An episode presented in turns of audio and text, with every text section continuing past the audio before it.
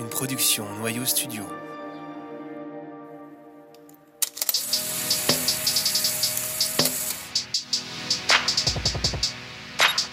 Vous écoutez Vision, un podcast sur la photographie contemporaine.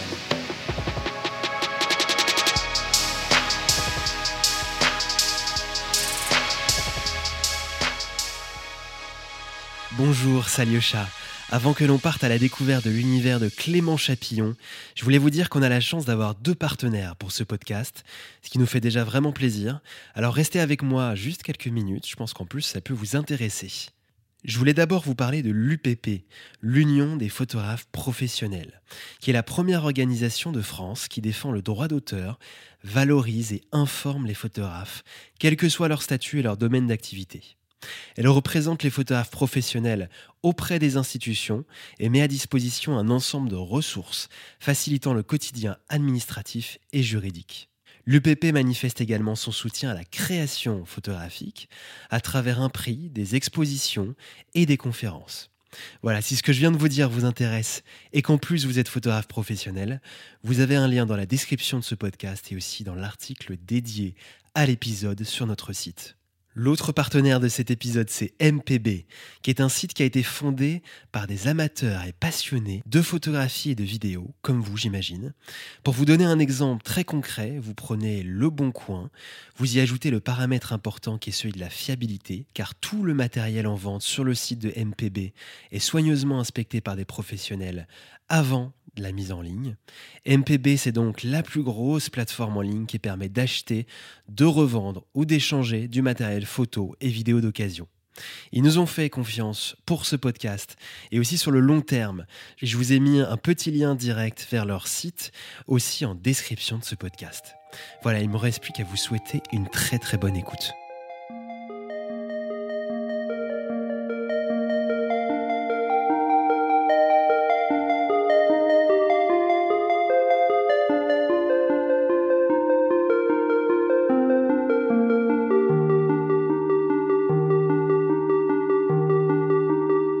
C'est une image où on aperçoit un, homme de plein pied. Il, a une salopette et une chemise euh, pastel, plutôt, plutôt dans les tons verts. Et il est un peu euh, abrité, entouré. On, se croirait presque. Enfin, je le trouve euh, apaisé en tout cas. Dans des arbres, en fait, qu'on voit un peu au premier plan et qu'on voit à l'arrière, on sent aussi un côté très minéral avec des roches, des pierres qui sont un peu comme euh, posés entre le premier plan et l'arrière-plan. Et cet homme, en fait, il, a juste une petite lumière qui lui arrive euh, sur le front. Et c'est vrai qu'il a, on va dire, une forme de mélancolie ou quelque chose qui, moi, euh, me fait penser à, de la tendresse. Cet homme s'appelle Alain et c'est un, c'est un ancien bûcheron de Bagnères de Bigorre et c'est une personne qui s'est installée sur l'île il y a une trentaine d'années et qui vit presque en autarcie. Hein sur un des endroits de l'île qui s'appelle euh, Adjos Pavlos, qui est en fait finalement une petite crique de pierre. Ce qui est intéressant en fait euh, par rapport à ce portrait, c'est pas seulement euh, une rencontre comme ça fortuite, c'est un portrait, une scène que j'ai eue en passant du temps avec lui. Plus qu'une rencontre, c'est vraiment une relation qui se, qui se, met en place en fait avec les personnes avec qui je travaille. Lui étant donc français, mais un des plus anciens, enfin en tout cas un étranger venu sur l'île il y a plus d'une trentaine d'années. Ce qui s'est passé, c'est qu'après avoir passé du temps avec lui, il m'a emmené derrière en fait euh, sa maison qu'il a construite lui-même, et en fait c'est une petite chaîneraie. Et il m'a dit voilà c'est l'endroit où je me sens le mieux parce que c'est l'endroit aussi qui me fait penser à mon pays. Et c'est ce qui me manque le plus en fait euh, euh, sur cette île, donc une île qui s'appelle Amorgos, c'est les arbres en fait, et c'est une végétation plus verte parce qu'évidemment c'est une île très aride. Et en fait, euh, j'ai senti que c'était un endroit voilà, où, où, j'avais, ce personnage-là devait prendre vie, en tout cas dans mon récit, euh, euh, à cet endroit-là. Et en fait, c'est même pas moi forcément qui l'ai, positionné. Il, a pris en fait à la fois cette position corporelle, comme ça, un peu, un peu droit, avec les, les, bras qui, qui, sont le long de son corps, sachant qu'en fait, si on la voit en grand format, on voit qu'il lui manque en plus un doigt, un accident qu'il a eu quand il était bûcheron. Et en fait, c'est vrai, cet air un peu mélancolique, même au niveau du visage. Et en fait, euh, c'est souvent ça que je recherche dans la photographie, c'est vraiment d'arriver à construire une relation avec quelqu'un pour, euh, pour avoir un, un de ces instants-là qui me semble, moi, un petit peu magique, où je ressens que voilà, on touche une certaine forme de vérité avec les personnes.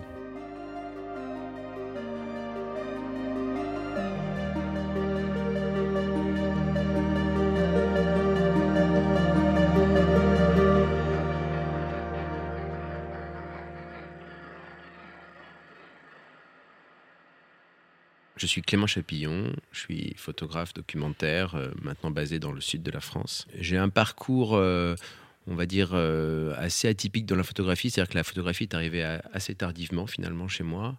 Bon, bah, après le bac, on est un petit peu, comme tout le monde, on ne sait pas trop ce qu'on veut faire dans la vie. Donc moi j'ai fait des études de communication, j'ai travaillé dans la communication pendant en gros une dizaine d'années, notamment plutôt dans les métiers du digital. Je faisais des sites web, des productions audiovisuelles, pas mal de choses autour de ça. Et euh, on va dire dès l'enfance, parce que mon père faisait de la photographie, ma mère aussi, ils avaient de la chambre noire, j'ai été sensibilisé en tout cas à la photographie. Euh, mon père m'a déjà offert un premier appareil photo argentique, j'avais, je devais avoir 14 ans, 13 ans. Donc j'ai grandi avec ça et j'ai toujours aimé ça.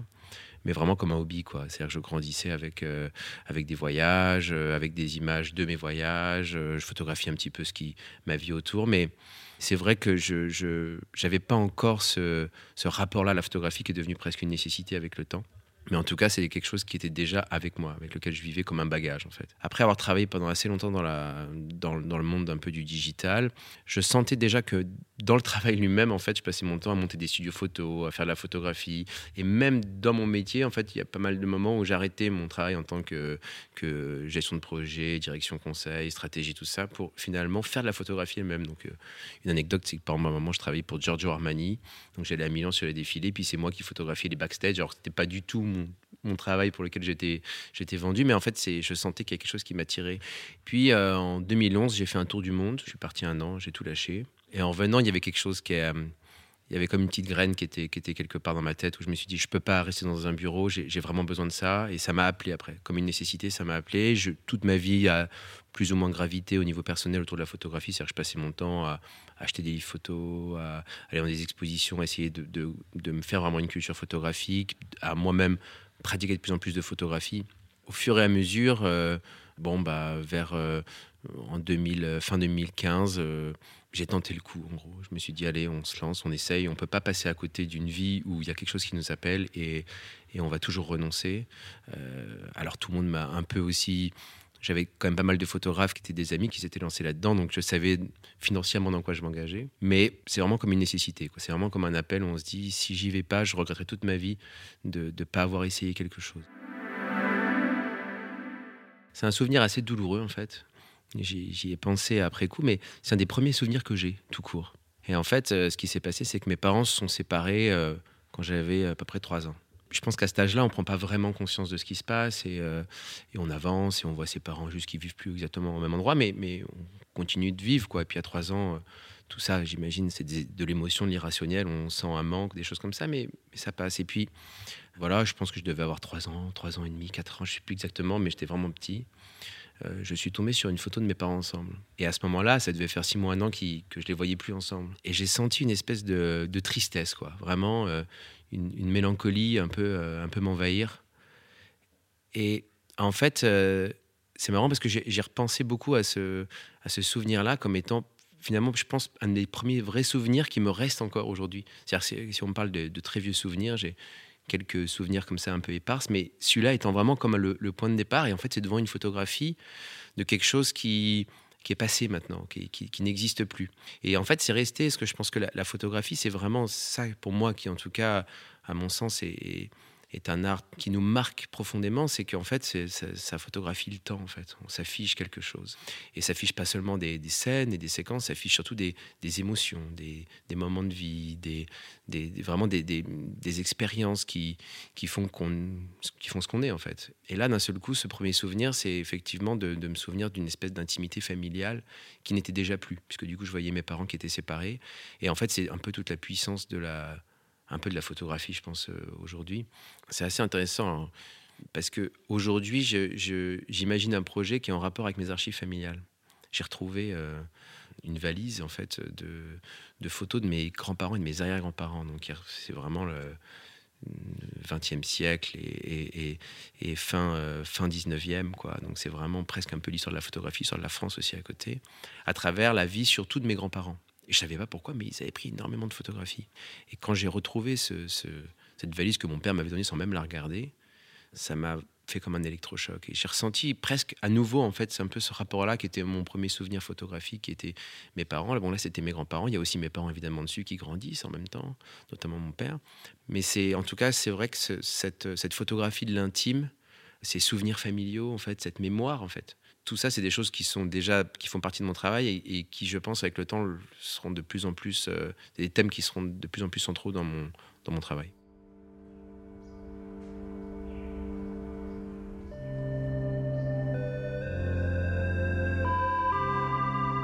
J'ai vraiment pas mal d'influences assez diverses. Évidemment, euh, dans la photographie, bah, surtout au début, quand on découvre la photographie, quand on grandit avec la photographie, on, a nos maîtres. Moi, c'est beaucoup, euh, on va dire, plutôt orienté vers la photographie américaine.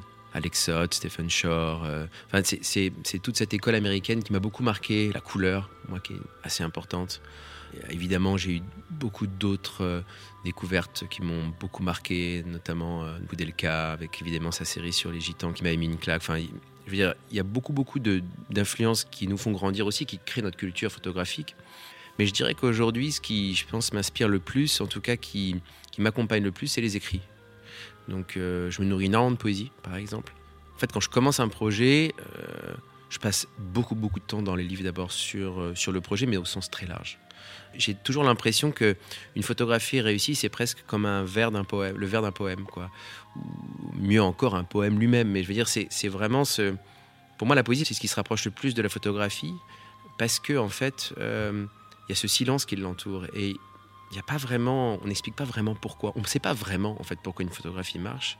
Un peu comme on ne sait pas vraiment pourquoi un poème va nous rester et va rester ancré.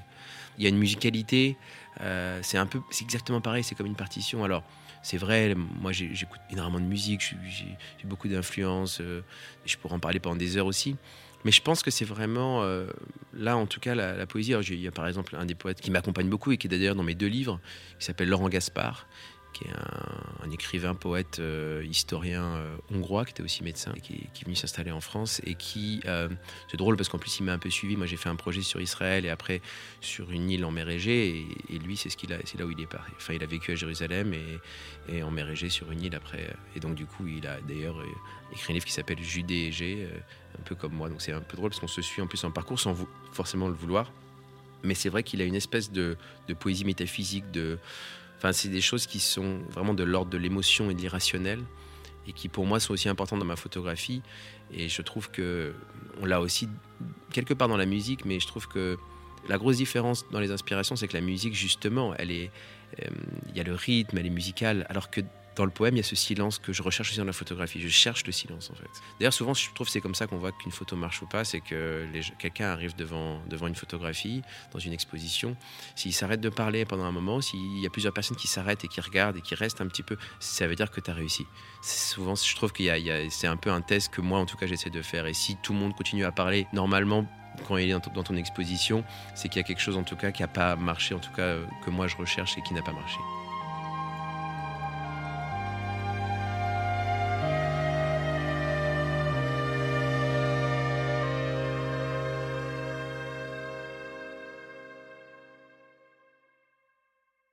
Il y a un mot qui définit mon travail, c'est déjà documentaire. Et en fait, c'est un mot un peu valise, euh, où il y a plein de choses à mettre dedans, et qui ne veut pas dire grand-chose, mais je pense qu'il y a une chose qui est importante, c'est d'essayer de traiter, d'écrire avec le réel, d'avoir quelque chose qui, on va chercher de l'inattendu quelque part, dont on n'a pas prise en fait. C'est quelque chose qui nous envahit un petit peu, et je recherche ça. Donc il y a toujours cet aspect de travailler en lumière naturelle, d'en fait d'assez peu modifier l'environnement dans lequel je vais travailler, au minimum. Euh, ça, c'est un, point qui, est souvent présent dans l'ensemble de mes, de mes photographies. Après, j'aime bien justement un peu le tordre et changer, de ne pas savoir si tout est totalement réel ou s'il y a des choses qui sont un peu irréelles, des choses qui ont été mises en place d'une façon ou d'une autre. Mais en tout cas, c'est quelque chose qui me définit.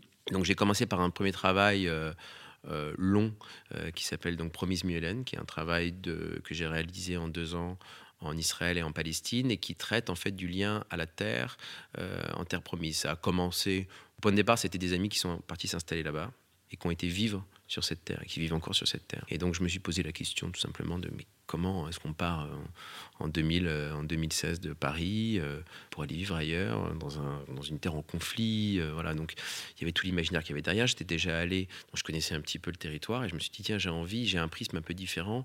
J'ai envie de comprendre vraiment qu'est-ce que c'est que ce lien à la terre, qu'est-ce qui reste, pourquoi eux sont, attirés par ça. Et donc du coup d'aller vraiment voir dans la mosaïque israélo-palestinienne qu'est-ce qui reste. À la fois le lien le lien en rapport au conflit, évidemment, c'est un peu partout, c'est tout le temps, on voit encore l'actualité nous, le rappelle. Mais aussi le, lien que les gens ont, euh, entretiennent avec le territoire, qui soit un peu religieux, qui soit un peu métaphysique, qui soit justement euh, des émotions, du climat, du paysage. Il y a quelque chose qui, m'attire tout le temps, moi, c'est... Euh, il y a une phrase de Laurence Durel qui dit nous sommes les enfants de notre paysage. Et c'est quelque chose qui pour moi est vachement important parce que j'essaye toujours, en tout cas, de décrire, de témoigner de ce lien qui fait que notre identité est dans tous les cas, euh, on va dire, façonnée par l'environnement dans lequel on vit. Et donc, du coup, évidemment, la Terre Promise, c'était, c'est vraiment un environnement très spécial. Certains endroits, on se croirait vraiment encore euh, dans la Bible, hein, quand on va dans le désert de Judée, en Cisjordanie. Enfin, voilà, c'est des paysages qui, qui, laissent personne indifférent et on, a l'impression de voir presque un peu l'histoire en fait devant nous. Suite à ce travail-là, j'ai postulé à la Fondation des Treilles pour euh, euh, proposer ce travail euh, qui s'appelle Les Rochers Fauves, qui est donc mon nouveau travail que j'ai réalisé sur l'île d'Amorgos, sachant que c'est une île, on en parlera je pense un peu plus tard, mais c'est une île dans laquelle je vais depuis une vingtaine d'années, donc que je connais très bien. Et donc j'avais envie de m'orienter, toujours de décrire quelque part ce lien, ce lien à la terre, mais là le lien à la terre d'une île qui est très différent, insulaire, et puis du coup d'y mêler beaucoup plus d'imaginaire, beaucoup plus de choses personnelles, puisqu'en fait il n'y a pas grand-chose, c'est un rocher en Méditerranée, mais les gens ont toujours un peu les mêmes clichés, même par rapport à ça. Donc j'aime bien aussi essayer de, sortir des clichés que les gens connaissent, donc de, montrer des choses euh, que, en tout cas, des images qui sont un peu inattendues, que les gens, même parfois, euh, même les locaux connaissent pas forcément, que ce soit en Israël ou, à Morgos. À chaque fois, en fait, finalement, c'est des travaux qui sont assez longs, qui me prennent euh, environ deux ans. Ça, c'est vraiment mes travaux perso. À côté de ça, j'ai mes travaux de commande.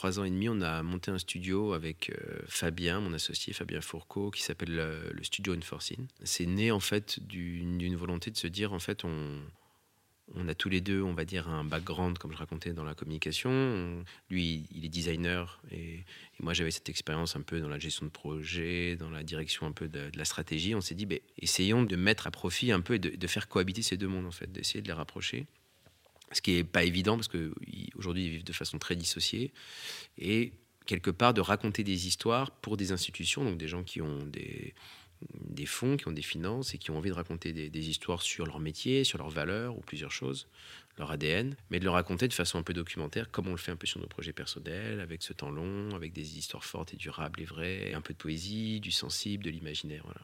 Et du coup, on s'est dit, allez, on, on, y va. On a fait un premier gros projet.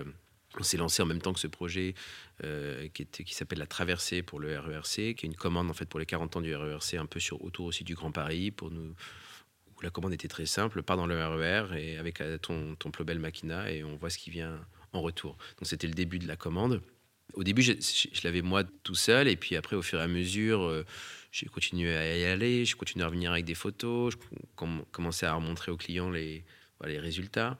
Et euh, ils ont aimé en fait ce qui, ressortait euh, de, ces, déambulations euh, du Grand Paris et, du RERC. Ils ont décidé de faire un livre et une exposition. Et donc là, on s'est mis à travailler vraiment ensemble pour réaliser ça. Et ça a été, je pense, très fructueux, cette rencontre et le fait de, collaborer ensemble. Et on s'est dit, en fait, on travaille beaucoup mieux à deux. quoi. Parce que le problème de la photographie, c'est qu'on est, toujours un peu seul dans notre coin et qu'en fait, rien que faire un edit, il faut un autre regard. travailler un livre, il faut être plusieurs. Euh, faire une exposition, il faut être plusieurs. Comprendre une scénographie, il faut être plusieurs. Et, donc, du coup, euh, voilà, on s'est dit déjà, le minimum, c'est de continuer à travailler à deux pour tout. Et donc, de travailler à deux à la fois pour nos projets personnels, mais aussi pour nos projets, euh, pour des commandes, quoi, pour des projets pro.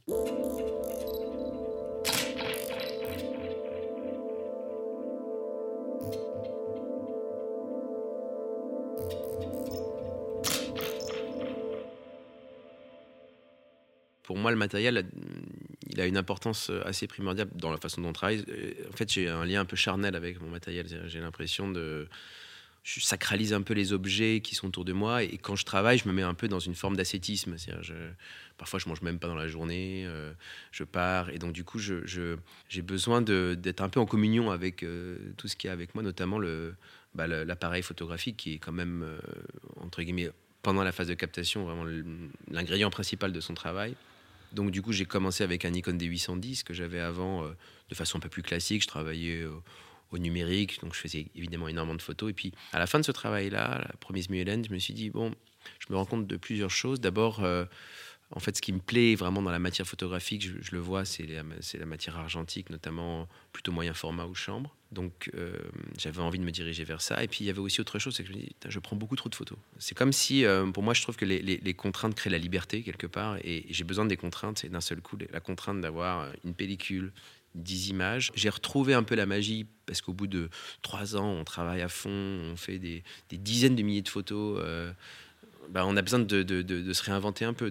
je pense qu'à chaque fois que je recommence un projet, quelque part, d'une façon ou d'une autre, je me réinvente un petit peu. Et c'est vrai que j'avais besoin d'avoir une, en tout cas pour, avoir cette lumière de la Méditerranée aussi, enfin, d'avoir quelque chose de plus charnel, d'un peu plus magique, euh, d'avoir aussi des moments où, bah, où, ça marche pas, tu sais pas pourquoi, ben, c'est comme ça, ça fait partie de la vie. Et donc du coup, euh, donc là, je travaille avec un Plobel Machina, un 6-7. Hein. C'est un appareil un peu spécial, assez compliqué, qui peut tomber beaucoup en panne, qui est plus vieux que moi, euh, euh, avec un soufflet. Euh, on va dire que c'est pas forcément la facilité, mais en tout cas, c'est quelque chose qui. C'est un appareil d'abord que, que j'aime beaucoup, qui a une qui a un look assez étrange, qui, en plus qui, crée aussi un rapport différent avec les gens que je photographie. Et d'ailleurs, j'ai remarqué que par exemple, si je les prends avec les deux appareils, ils n'ont pas le même regard. Et en fait, euh, il y a une étrangeté de l'appareil, enfin, ils, sentent que. Ils me voient travailler en péloche, il y a un temps très long, j'ai besoin de temps, j'ai besoin de temps dans la, dans la mise au point, j'ai besoin de temps dans la composition. Parfois même je travaille sur pied, parfois je travaille euh, à main levée, mais en tout cas, je, enfin, je trouve que c'est un appareil qui nous oblige à nous questionner plus pendant qu'on fait la prise de vue. D'abord aussi, là, quand on réfléchit, c'est par rapport au prix du, matériel. C'est-à-dire que moi, je travaille avec la Kodak Portra, euh, ça coûte un prix faramineux. Donc, du coup, chaque photo, vu le prix de chaque photo, on pense une photo beaucoup plus. Ce qui n'empêche pas de pouvoir prendre quelques photos à la volée, mais même ces photos à la volée doivent être pensées déjà. Quel rôle elles vont avoir dans ta série. Euh. Et donc, du coup, voilà, d'avoir ce côté charnel-là de, de, de, de l'image, cette espèce de magie de la, de la pellicule, à la fois dans la matière, à la fois aussi dans le temps c'est-à-dire que j'aime beaucoup digérer une image et l'oublier avant de la retrouver. Donc euh, je pars, euh, notamment quand j'ai travaillé sur les rochers fauves, euh, je, fais 50 pellicules, je travaille pendant un mois sur l'île, je reviens, je les mets je les envoie au labo, je les mets à développer. Enfin, tout ce temps-là, ça, met deux ou trois mois avant, de retrouver l'image. Et en plus, je ne sais pas si on en parlera, mais j'ai travaillé avec la Fondation des Trades dans le cadre d'une résidence. Donc j'attendais d'aller de, retourner dans la résidence pour pouvoir en fait scanner les images et les découvrir. Parce que c'était comme ça que je m'étais, je dit, voilà, c'est une résidence, je dois rester trois mois dans la résidence en différentes périodes. Et donc, du coup, c'était assez étonnant parce que je, je parfois, c'est des photos qui avaient 3, 4, 5 mois que tu, que tu découvres pour la première fois. Tu es parfois déçu, parfois tu es vachement surpris en bien, ça dépend.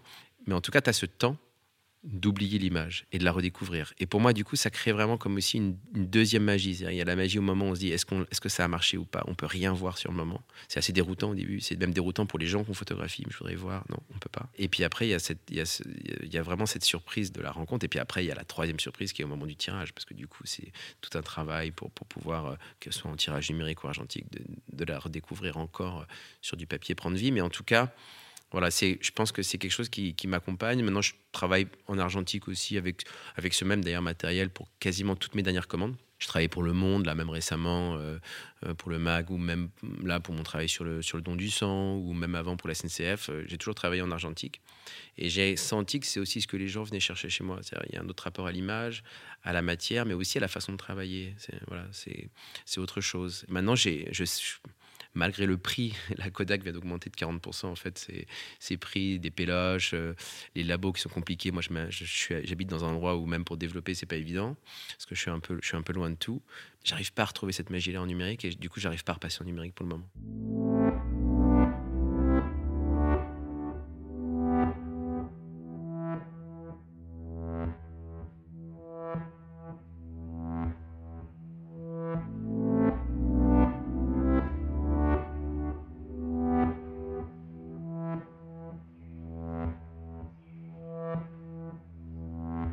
Des photos de, des rochers fauves que j'ai faites.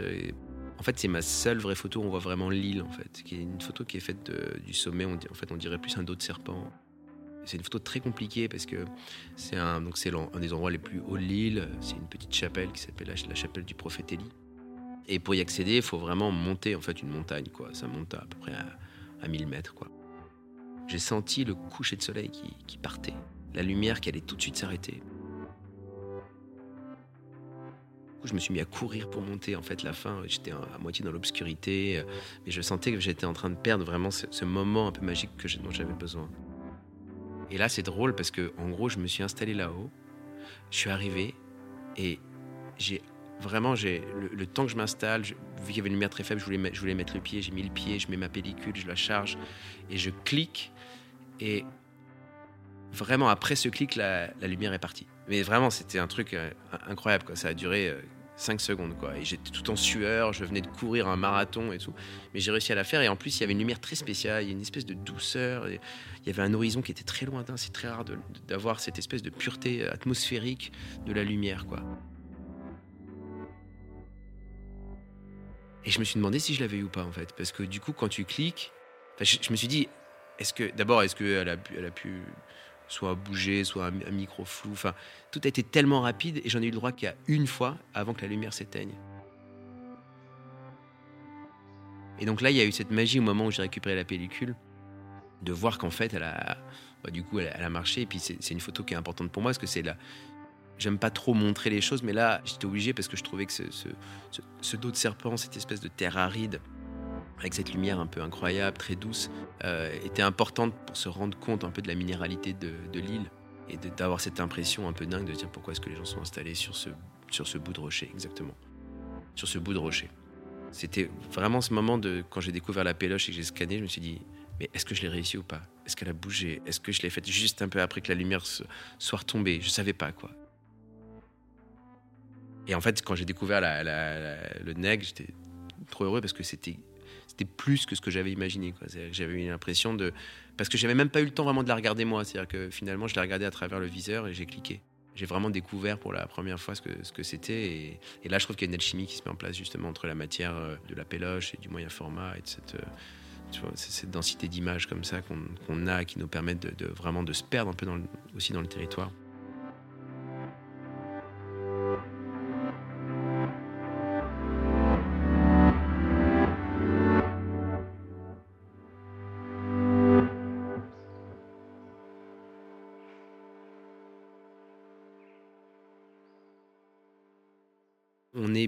Beaucoup là-dessus avec mon, associé. On, a eu des, conversations sans fin sur, euh, sur le fait de, mettre en collision en fait, des images. En fait, euh, quand on met une image à côté d'une autre image, il y a une troisième image mentale qui se crée entre les deux. Et, et c'est finalement ça, vraiment, la partition photographique. Et c'est là, quelque part, presque la photographie aussi prend, pour moi, toute son importance. C'est-à-dire qu'on plonge les gens dans un imaginaire et en mettant une image à côté d'une autre, en laissant le silence, en laissant la personne interpréter ce qui se passe dans cette collision, je trouve que là, il se passe vraiment quelque chose de magique.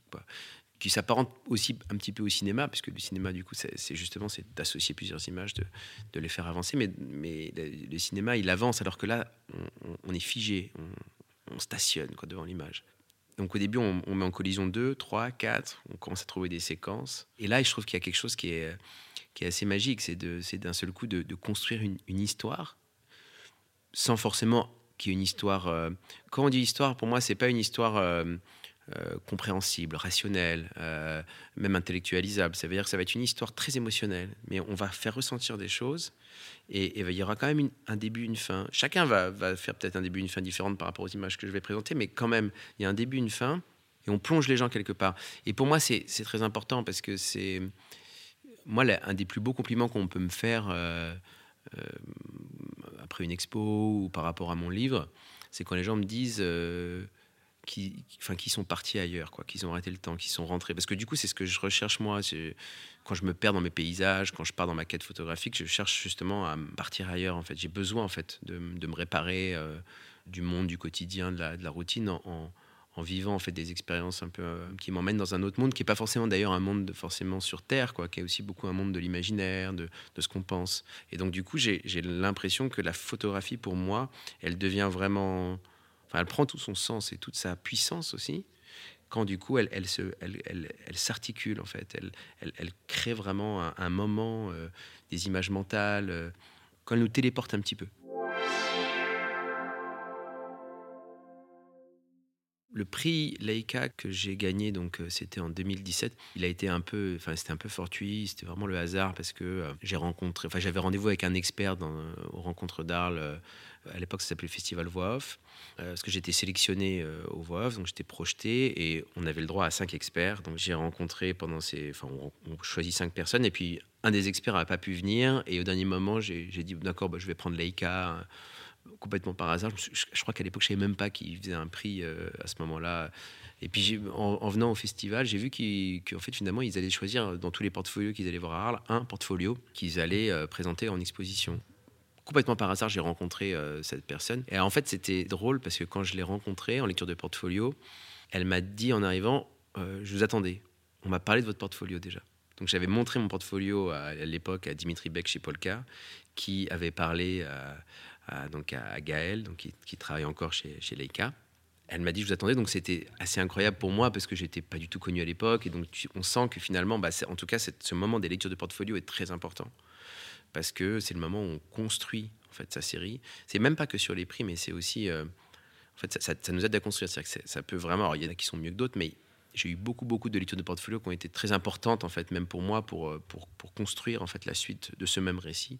Et je trouve ça très important, en tout cas en, conseil à des jeunes, c'est de pas montrer le portfolio quand il est fini, de le montrer quand il a encore en fait de la de la matière, de la marge de manœuvre en fait pour euh, pour le faire évoluer, parce que ça permet finalement de toutes ces critiques, elles permettent de continuer à construire l'histoire différemment.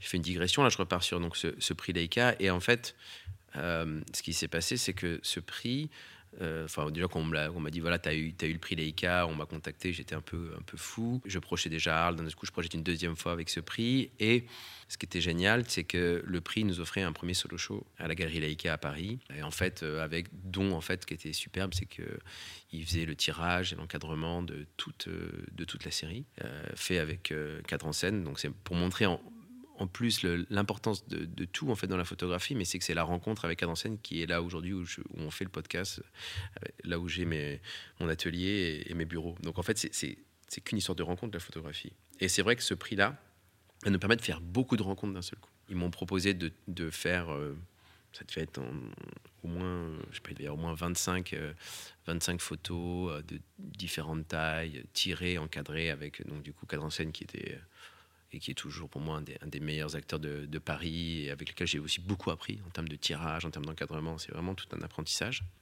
Et donc, du coup, bah, on gagne une exposition, un corpus euh, de- d'exposition qui nous suit toute notre vie, presque, parce qu'après les quatre, même, ils peuvent, continuer à, nous suivre. En plus, moi, j'ai eu la chance, l'exposition est sortie en même temps que le livre chez Kerrer. Je les ai rencontrés en même temps, la même semaine. Euh, euh, en fait, c'est vraiment Arles, en fait. Arles, c'est un pivot. J'ai senti que Arles en 2017, j'étais allé montrer ma série en 2016 qui n'était pas du tout finie, mais où j'avais eu plein de retours un peu plus durs, mais ah, très intéressants. Je suis retourné voir, retourné avec la même série en 2017, et là j'ai senti qu'il se passait quelque chose. Les gens voulaient faire des expositions, j'ai gagné le prix Leica, les gens voulaient faire un livre, donc j'ai fait le livre avec Kerrer. Tout ça en une semaine, c'est-à-dire que tout ce qu'on fait toute l'année, finalement, en une semaine, on a accès à beaucoup plus d'opportunités, beaucoup plus de personnes. Les gens sont disponibles. Les gens, euh, mon éditeur Kerrer, on s'est assis sur un canapé, c'était pas du tout prévu, c'était même pas une lecture de portfolio. Euh, je leur ai dit j'aime bien vos livres, est-ce que vous voulez regarder? D'accord. Bah, ça s'appelait, euh, Alexa, elle est toujours, elle est toujours curatrice pour Kerrer et en fait voilà, elle, a trouvé le boulot génial. Enfin en tout cas, elle a, aimé le boulot, elle était sensible et on a, décidé de faire un livre et donc euh, six huit mois plus tard, le livre sortait. D'ailleurs, je me rends compte que j'avais encore beaucoup plus de presque d'énergie à l'époque. Maintenant, j'ai un peu moins besoin aussi, donc c'est un peu différent parce qu'après, il y a un réseau qui se on est moins. Mais j'avais fait un portfolio en A3+, donc c'était un grand, grand portfolio. Et en fait, euh, je suis allé vraiment le présenter à beaucoup, beaucoup de monde. Et puis, dès que j'avais une opportunité, j'y allais. Quoi. Je me disais, tiens, je vais, faire des lectures, je prends des rendez-vous au in, au off. euh, je, voilà, il- je veux le faire voir, en fait. Et j'étais tout le temps avec mon gros portfolio dans Arles. Même en soirée, je, je picolais. Puis j'avais quand même mon, portfolio en bandoulière. Puis hop, ah, tiens, on finit le verre. Et en fait, ça m'a ça m'a énormément servi parce que du coup ça, ça te permet vraiment d'avoir ces premiers contacts en fait qui sont presque avec le temps aussi les plus importants parce que c'est ceux qui te suivent dans le temps là que j'avais rencontré Dimitri par exemple des choses comme ça Et puis après, en fait, du coup, quand on a ce prix, qu'on a les prix Leica, finalement, les prix aussi, après, appellent un peu les prix. C'est-à-dire qu'on on, se sent un peu adoubé, on, on a l'impression qu'on fait partie un peu d'une famille. On acquiert timidement au début une forme de légitimité pour aller plus loin. Et c'est vrai que ça, ça, permet, après, après c'est pas seulement les prix, c'est vraiment un tout. C'est les publications qu'on fait, le travail avec la presse, le travail avec les livres, le travail avec les expositions, les festivals. Donc c'est un tout. Chacun va être meilleur sur certains points que d'autres, on peut pas être bon partout. Mais c'est vrai que, en tout cas, le début de la carrière est vraiment marqué par. Euh, c'est des jalons comme ça quoi, qui se passent.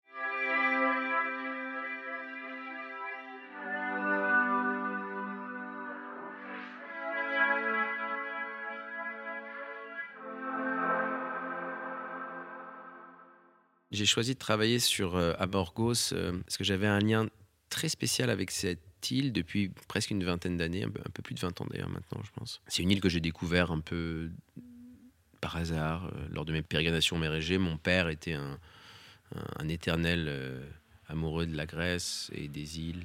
Et donc j'ai un peu biberonné à ces récits-là quand j'étais petit. Donc par le langage, quoi, il me racontait ce qu'il ressentait, ce qu'il vivait. Et quand j'étais jeune, 16 euh, ans, j'ai commencé mes premiers voyages euh, en partie là-bas, en tout cas. Et j'allais tous les ans euh, voyager d'île en île. Je ressentais des choses assez fortes en Grèce. Et d'un seul coup, je suis tombé sur cette île, qui s'appelle donc Amorgos. Et ça a été un peu un choc, quoi espèce de rencontre. En fait, c'est comme un peu quand tu poses le pied sur l'île, c'est une espèce de légende qui dit soit es, comme l'île est, est pleine de bauxite, en fait, elle est, elle est très est très magnétique en fait. Donc soit les gens sont complètement euh, sont repoussés en fait et repartent tout de suite quoi. Il y a des histoires apparemment de gens qui arrivent, qui posent, non et qui repartent. Ou euh, au contraire justement on est, on est terriblement attiré quoi. on est un peu aspiré. Donc moi c'était plutôt mon cas et du coup j'ai été euh, aspiré. Donc j'y suis retourné tous les ans. Au fur et à mesure j'allais de moins en moins sur les autres îles, j'allais de plus en plus. J'avais envie de creuser sur cette île. Donc j'avais des amis. je commençais à être un peu intégré dans la communauté insulaire avec différentes personnes et donc du coup au fur et à mesure j'avais l'impression que cette île faisait un peu partie de moi. Euh, c'est pour ça que je l'appelais un peu euh, aussi comme un espace mental, c'est-à-dire que je j'y pensais quand j'y étais pas. Enfin, ça, me, ça me rassurait. Je dis de temps en temps, mais c'est presque un lieu qui, comme le temps s'est arrêté, c'est un peu figé. On a l'impression de vivre euh, une sorte de mythologie insulaire. On a l'impression de d'être d'être perdu un peu dans le temps. On regarde les paysages et on a l'impression d'être je sais pas moi, de, de, voir une, une, histoire. En tout cas, moi, je me projette dans des histoires. Il y a l'imaginaire qui se met à, être à mille à l'heure, alors qu'il y a juste des, quelques vieilles pierres, parce qu'en fait, on est un peu aussi face à soi-même, en fait, sur une île. C'est-à-dire qu'il n'y a, rien d'autre. On, est, on se sent seul, on se sent un peu isolé, c'est le propre. Euh, d'ailleurs, le, le mot euh, isolé vient, vient du mot île, en fait. Donc, c'est assez intéressant. C'est prendre la forme d'une île. Donc, du coup, il y, a, ce truc que j'ai ressenti assez vite où je me suis dit, tiens, il se passe quelque chose là-bas. D'abord, je l'ai vécu moi personnellement, j'ai fait beaucoup de photos, mais des photos juste pour moi. Et puis, euh, à la fin du travail sur Israël-Palestine, je me suis dit, tiens, j'ai envie de raconter quelque chose de plus personnel, moins géopolitique aussi, euh, un peu plus métaphysique sur, sur ce que je ressens justement par rapport à ces paysages. Et, l'île est, est, venue comme une, comme une évidence, en fait. Et j'y étais, et j'avais notamment rencontré un berger. Euh, qui s'appelle Jerry, qui m'a intégré vraiment dans l'île, qui a mille, chèvres, et qui me qui m'a amené vraiment vivre des expériences euh, un peu mystiques aussi euh, là-bas. Du coup, je me suis dit, bon, d'abord j'ai envie de travailler sur ce territoire, il m'inspire, euh, et je pense qu'il y a quelque chose à raconter, c'est comment est-ce que l'île, en fait, change notre notion du temps, notre notion du rapport à l'autre, notre notion même du rapport animal, parce que du coup, il y a plus d'animaux que d'humains. c'est une île où il y a plein de, tout le monde va dire un nombre différent, mais en gros, en plein hiver, quand on est là-bas, il y, a moins de 1000 personnes qui vivent quoi, sur un territoire assez grand. Donc on peut passer des journées à marcher sans croiser personne. Et, donc il y avait cette notion très solitaire que je voulais aussi essayer de témoigner. Euh, j'avais besoin en fait de, vivre vraiment comme une.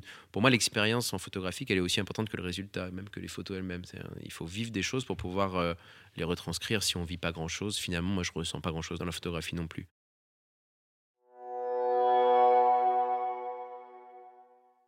Je suis parti tout seul en plein hiver. C'était au mois de décembre, mais j'ai eu euh, une semaine de tempête où il y avait, il y a un vent de dingue. Le vent, ça fait partie de, de, la vie là-bas. Quoi. C'est, on peut pas imaginer l'île sans, sans le vent.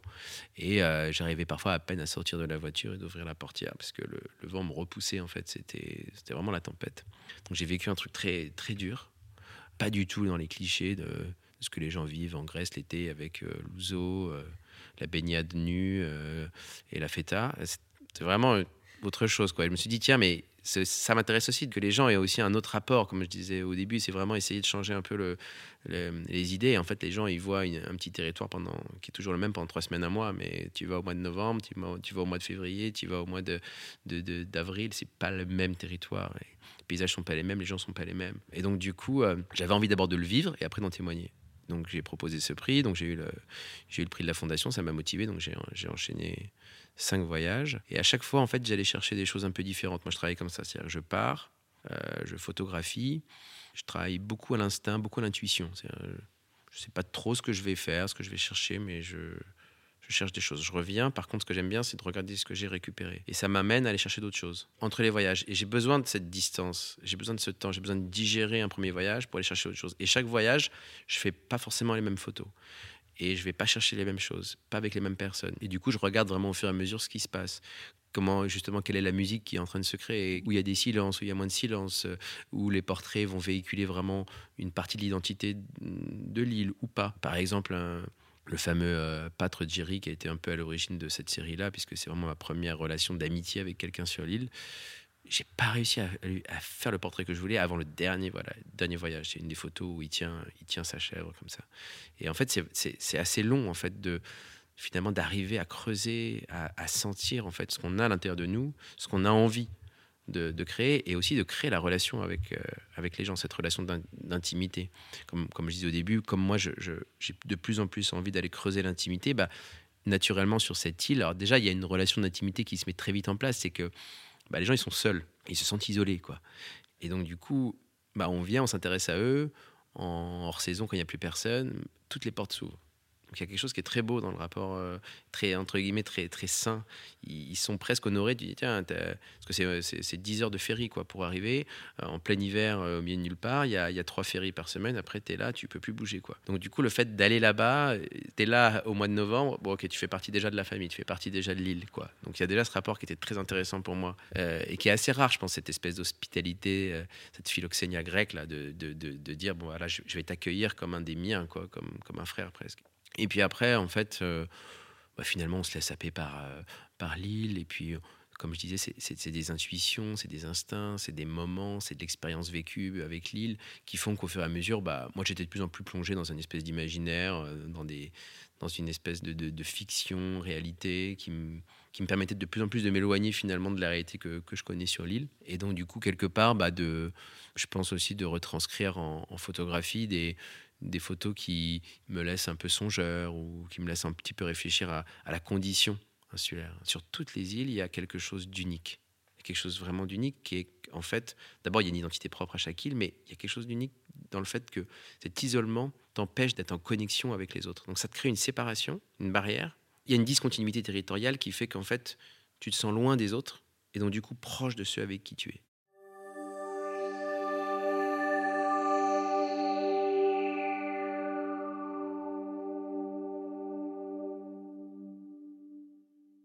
C'est un projet euh, où j'ai fait beaucoup, beaucoup de recherches euh, bibliographiques pour essayer de comprendre ce que représente en tout cas l'insularité, comment les écrivains en, ont parlé. Et après, au sens large, en fait, d'essayer de comprendre dans les textes comment, qu'est-ce que je peux appréhender qui va me permettre de mieux comprendre mon sujet. Il y a une phrase comme ça, dont je pense là, d'Albert Camus qui disait euh, Les mythes n'existent pas par eux-mêmes, ils attendent que nous les incarnions. Et je trouvais ça très beau, en fait, dans mon sujet. C'est comme si d'un seul coup, oui, moi, je, cherche quelque part à incarner le mythe, à le faire vivre aujourd'hui avec le monde contemporain d'aujourd'hui, avec le quotidien des, insulaires, mais quelque part à, faire retranscrire le, à faire vivre le mythe aujourd'hui, en fait. Euh. Et donc, du coup, beaucoup de recherches, euh, beaucoup de textes. Il y a Jean Grenier, qui est, qui est, un magnifique écrivain, qui a écrit des choses très très belles aussi sur euh, sur l'île avec un, dans un livre qui s'appelle Les îles, qui est d'ailleurs pas que sur les îles. Ce qui est intéressant, c'est qu'il y a plein de gens qui ont écrit sur les îles sans parler forcément d'une île en particulier, mais qui au sens large. Et puis après, je me suis dit, mais est-ce qu'il y a des gens qui ont écrit sur cette île précisément, d'un point de vue plus il y a quasiment qu'un témoignage qui ont été qui ont été faits, témoignages écrits. C'est beaucoup de, beaucoup de tradition orale en fait. Sur cette île. Et euh, alors il y a quelques écrivains voyageurs, des très très anciens, Tournefort, euh, qui a pas mal écrit sur Amorgos, qui est arrivé là, qui faisait des atlas, qui faisait des, ce qu'on appelait des, des, isolarios, donc qui, qui, reprenait les cartes et qui racontait un peu comment étaient les gens, euh, quels étaient les us et coutumes. Donc voilà, j'ai fait beaucoup beaucoup de recherches là-dessus, qui étaient assez d'ailleurs passionnantes. Et je suis tombé sur euh, un livre qui s'appelle La Grèce d'aujourd'hui, euh, écrit par euh, Gaston Deschamps, qui est un archéologue français. J'étais mandaté en fait par le lycée français d'Athènes pour aller sur les îles et faire des, fouilles en fait archéologiques et essayer de voir qu'est-ce que qu'est-ce qu'on pouvait trouver. Et il se trouve que sur l'île d'Amorgos, il y avait beaucoup de temples il y avait trois acropoles sur l'île. C'était une île qui avait une importance très forte, hein, parce qu'elle est quand même au centre de la mer Égée. Enfin, à côté, en même temps, elle est mis nulle part et en même temps, elle est au centre de tout. C'est très étrange. Et donc, il y est allé et il a écrit euh, une trentaine de pages sur euh, ce qu'il vivait. C'est un mélange, entre guillemets, assez. Euh, assez poétique, assez emphatique. Il a vraiment une plume d'écrivain, et puis en même temps un peu d'archéologue et un peu de journaliste. Il était un peu, il avait un peu les trois casquettes. Et il y a une page, précisément la page 225, qui Bon, déjà, tout, le récit est passionnant. Et la page 225, j'ai trouvé vraiment comme une espèce de. Vraiment comme un chef-d'œuvre, une espèce de pépite qui, qui, suffisait avec un début, une fin, quelque chose que je trouvais magique. C'est un moment où il, est tout en haut d'un monastère, du monastère de Rosovica, qui est le fameux monastère qui est assez connu. Euh, qui est le monastère de l'ouverture de la, du Grand Bleu. Enfin, voilà, qui, les gens, quand ils, quand ils parlent d'Amorgos, ils connaissent ce monastère. Et lui, il y était allé, donc c'était en 1892. Il était en haut du monastère et il décrit ce qu'il ressent ce qu'il ressent en regardant en fait ce, paysage d'en haut. Et c'est vrai que d'en haut, on a une vue euh, vraiment époustouflante. J'ai même fait des films qui, vont être dans, certaines galeries là, de, de, la mer, du vent, de la roche, euh, de la lumière, de ce qu'il ressentait. Quoi. Et j'ai trouvé qu'il disait de façon très belle et beaucoup mieux que moi ce que je pouvais ressentir et ce que j'essayais aussi de faire euh, ressentir en photo toute la sensation insulaire qui n'était pas aussi que tente. C'est-à-dire que c'est pas que de la beauté, c'est pas très naïf, c'est aussi la dureté, la dureté des étés, la chaleur, la, violence aussi de, l'isolement, mais qui, mais, qui mais qui est dit avec beaucoup de poésie et aussi beaucoup de beauté. Et les rochers fauves, moi en tout cas, c'est donc viennent de cette phrase-là, c'est une des phrases euh, euh, du texte. Et ce qui m'intéressait dans Les Rochers Fauves, c'est que j'y ressentais cette dualité de l'île que j'essaie de raconter, qui est à la fois le fauve, qui est cette couleur un peu magnifique, magique, et l'Éden, et à la fois le fauve, qui est ce côté très prédateur de l'île, qui est une île qui nous, qui nous happe, qui nous hante, et qui nous aspire un peu. Et je trouvais que c'était très beau. Dans... Et donc j'ai commencé à dire, ça a commencé comme ça en disant, mais c'est ça, c'est ça le titre que je cherche depuis le début, c'est ça, c'est les rochers fauves. Parce que moi je mets beaucoup de temps à essayer de chercher un titre. Pour moi c'est important parce que quelque part, quand j'ai trouvé le titre, j'oriente aussi mon travail en fonction de. Ça, c'est comme si, voilà, c'est aussi important que les images elles-mêmes, quoi.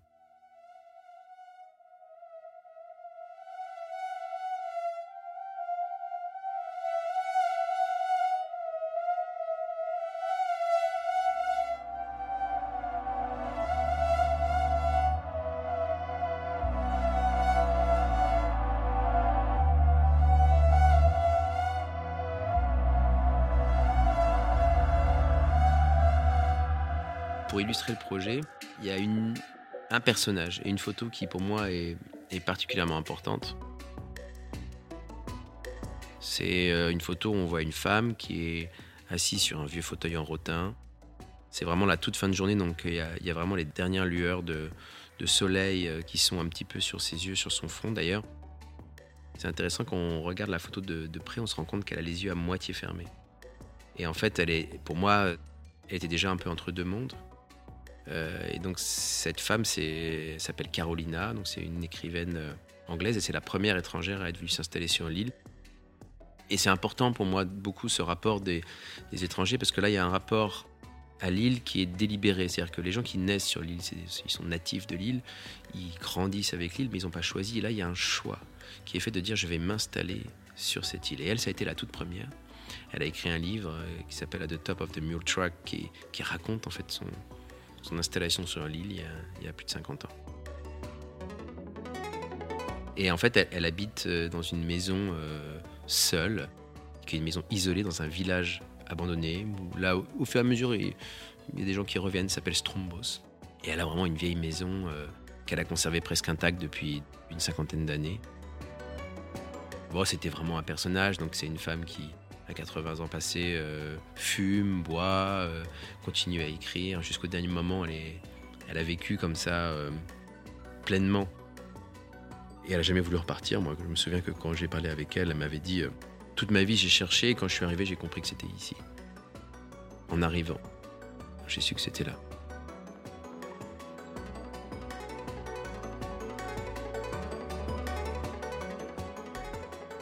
Donc c'est une femme que je connaissais bien par plusieurs personnes et puis en plus euh, on avait un, ami en commun donc on venait régulièrement la voir, parler avec elle. Elle était drôle et elle était très douce. Elle avait un accent anglais, elle parlait très bien français avec un accent anglais qui était que je peux pas euh, essayer d'imiter là, mais qui était vraiment magique. Et pour moi, c'est, elle représente vraiment cette île. Elle est décédée depuis, elle est décédée la veille euh, où je devais lui remettre ce tirage-là. Donc c'est une histoire très spéciale pour moi. Euh, j'étais sur l'île et voilà, et, elle est morte juste la veille, donc ils l'ont enterrée. on n'était même pas au courant. Sur cette photo d'ailleurs, on, voit une porte noire sur la gauche, comme un espèce de trou noir, comme un espèce de couloir qui va nous emmener quelque part. Et donc il y a ce jeu que je trouve très intéressant. À la fois, ses yeux sont à moitié ouverts, moitié fermés. Puis à la fois, il y a une partie qui est, vraiment avec ses derniers rayons de soleil qui, sont, qui est très lumineuse, quoi, qui éclaire en fait euh, une partie du mur et, et tous ces bibelots. De l'autre côté, euh, la porte un peu vers l'inconnu, peut-être vers la mort, euh, parce qu'elle était déjà très vieille, déjà très malade quand, quand je l'ai photographiée. Et maintenant, alors qu'elle, je retourne souvent, enfin quand je retourne là-bas, je, retourne voir où elle habitait en fait, son ancienne maison. Et en fait, il y, a cette tradition des Néréides là-bas, euh, qui, est vraiment une, croyance locale euh, très forte, euh, que en fait les, les, les fées en fait existent encore. Donc les, les Néréides viennent dormir dans le canyon qui est en bas de chez elles en fait. Donc c'est en fait un canyon où on n'a pas le droit d'aller, qui est encore fermé, donc avec des barrières qui empêchent d'aller déranger ces Néréides. Et elle s'est, je pense vraiment intentionnellement, elle s'est installée, sa maison était juste au-dessus de ce canyon. On le voit quand dès qu'on sort de chez elle elle est devenue une de ces Néréides là. Quoi. Je, la, je, la, je, la, vois un peu survoler le canyon, son esprit. Euh, et je trouve qu'elle ressemble déjà à une vieille fée un peu quoi, sur cette photo. Quoi. Et donc du coup, pour moi, cette photo-là, elle est d'autant plus importante qu'elle représente vraiment cette, euh, à la fois cette, première étrangère à venir s'installer, donc c'est pas rien. Euh, on l'appelait The Queen of the Island parce qu'elle a appris l'anglais la moitié de l'île. Et puis à la fois avec finalement ce qu'on voit au-delà de voir une personne, on voit cette volonté de s'installer, de vivre autrement de changer de vie et d'embrasser de, vraiment une vie totalement différente, très spirituelle, mais très isolée. Et, euh, donc du coup, c'est pour moi un, personnage vraiment majeur de, de cette série Les Rochers Fauves.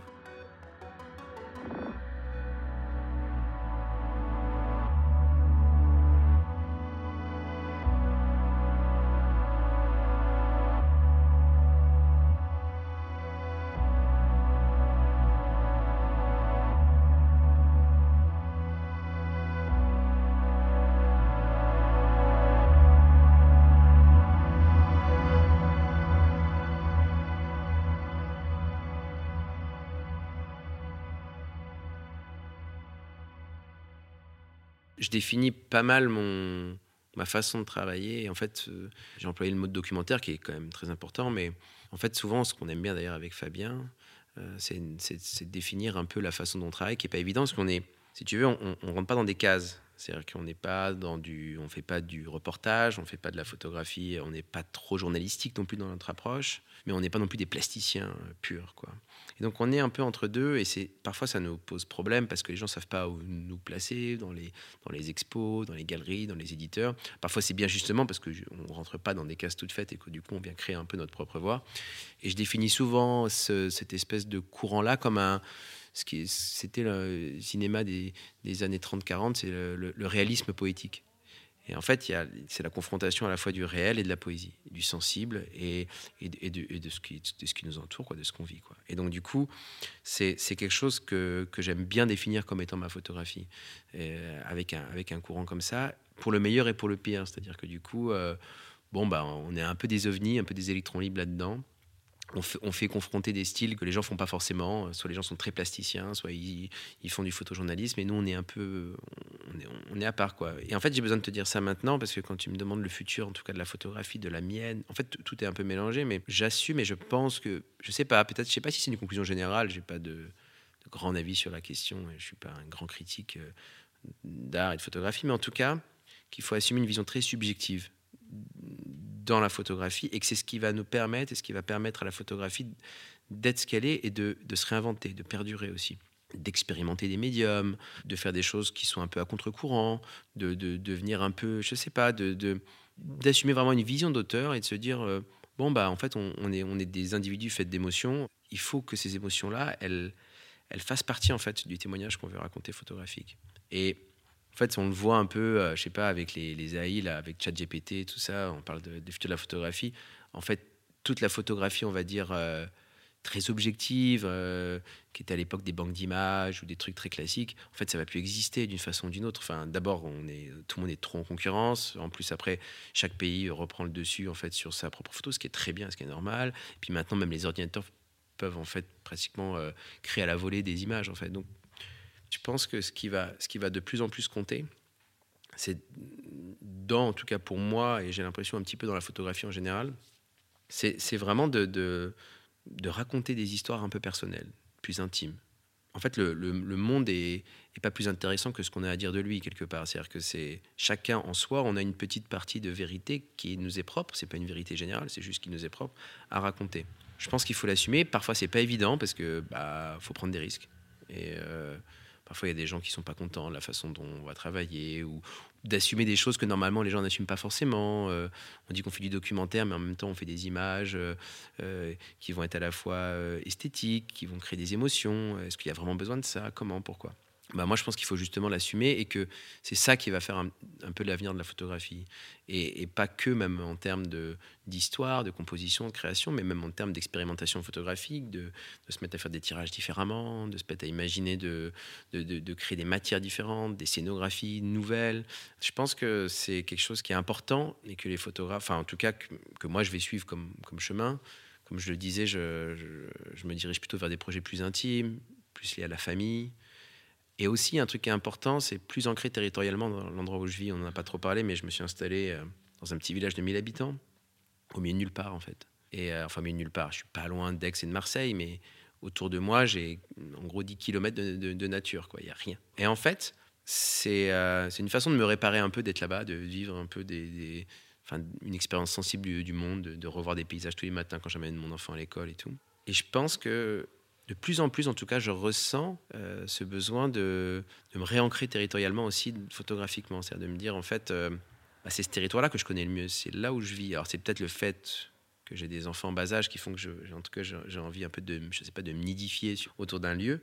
Mais je pense qu'on, je sais pas, on, a une. pour mes deux premiers projets, j'ai beaucoup vadrouillé, été très loin, enfin très loin, pas forcément très loin. Hein, on dire Moyen-Orient et Méditerranée, c'est pas le bout du monde, c'est pas. Mais quand même, je, vais, je vais chercher l'ailleurs. Et je pense que j'aimerais plus essayer de chercher le familier, c'est-à-dire d'aller essayer de capter comment est-ce que je ressens un lieu dans lequel je vis, euh, avec des gens avec qui je vis, qui sont potentiellement mes enfants, mes parents. Voilà. Je trouve que les photographes qui m'intéressent le plus, c'est ceux qui racontent une histoire par rapport à un lieu euh, avec laquelle ils ont une vraie histoire. Alors c'est pas forcément, on n'est pas obligé de raconter, on va dire, de créer une, série photographique uniquement dans, le lieu dans lequel on vit. Mais ça rajoute quand même, on va dire, beaucoup de compléments, de suppléments de le faire en tout cas.